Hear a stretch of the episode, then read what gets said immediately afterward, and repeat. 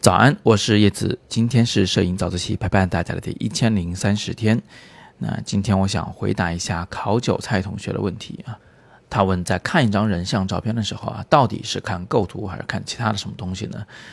说他拍人的时候，经常会觉得因为模特好看，所以才会喜欢这张照片儿，是不是因为自己太小白了才会有这种想法呢？首先呢，我也是这样子的哈，我喜欢一张人像照片儿。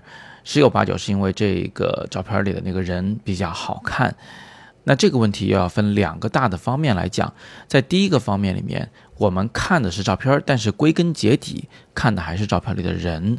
照片是个载体，它是个渠道，它是个媒介。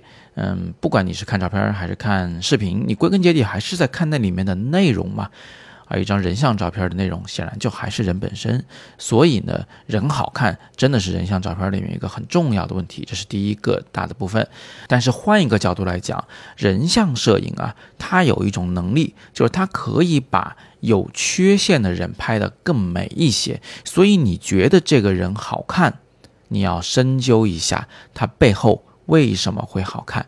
那初学者呢，可能看不太出来，就觉得这妹子好看就行了。但是随着你自己学到了更多的人像摄影的技巧，慢慢的你就会看更多的内容了。那这就是你应该学着去看的内容。它们分哪些方面呢？我依次给大家简单的罗列一下。第一个大的方面呢是造型，这个造型包括服装的造型，也包括人物的化妆。这是初学者学人像摄影时最容易忽略的一个问题。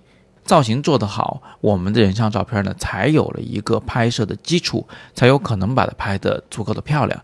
另外呢，我们还要看环境，这个人物的长相、他的气质和他的造型适合摆在什么样的环境中来拍摄呢？你觉得这张照片好看，这个模特特别有感觉，是不是因为他的人物本身、他的造型和他的环境三者完美的匹配上了呢？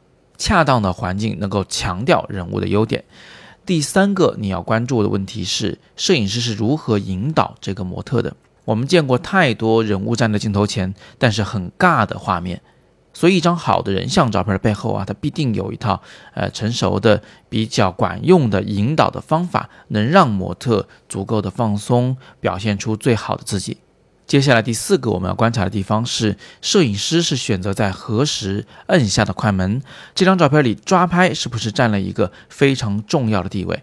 有的时候呢，我们会让模特站在这个环境中摆出一个什么样的姿势，但是即便一切都准备到位了，我们还是会等待时机进行抓拍。我们会一边跟人聊天，一边去引导他的情绪，直到最佳的那个瞬间来临，我们再摁下快门。所以抓拍也是非常重要的一个技巧。还有第五点，摆姿，这个人物的姿势在镜头里看起来是不是足够的美呢？还是说他的姿势有一点别扭，有点生硬，有一点尴尬呢？很多职业的人像摄影师啊，他会背下很多经典的姿势，然后呢，基于这些姿势再去引导模特。哎，你把这个手再举高一点，你的身体的转过来一点，但是把左边的肩膀耸高一点点啊，这样会更好看。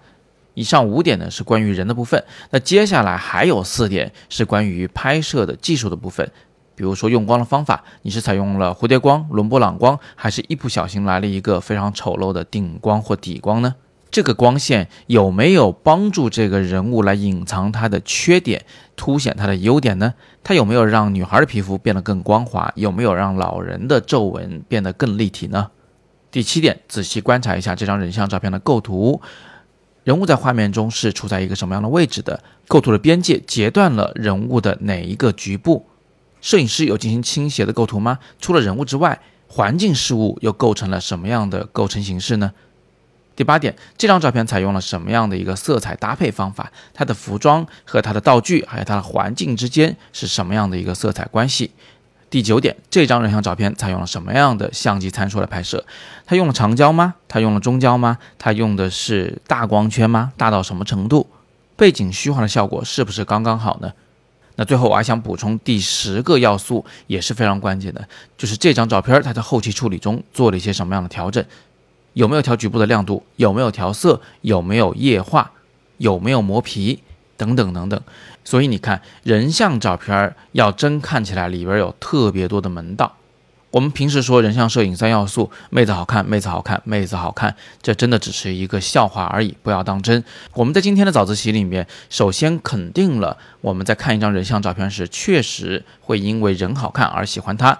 但是我们也进一步的分析了，这张照片里的人好看，不见得全部的功劳都归于那个模特，他还可能跟造型、环境、引导、抓拍、摆姿、用光、构图、色彩、参数和后期处理都有关系。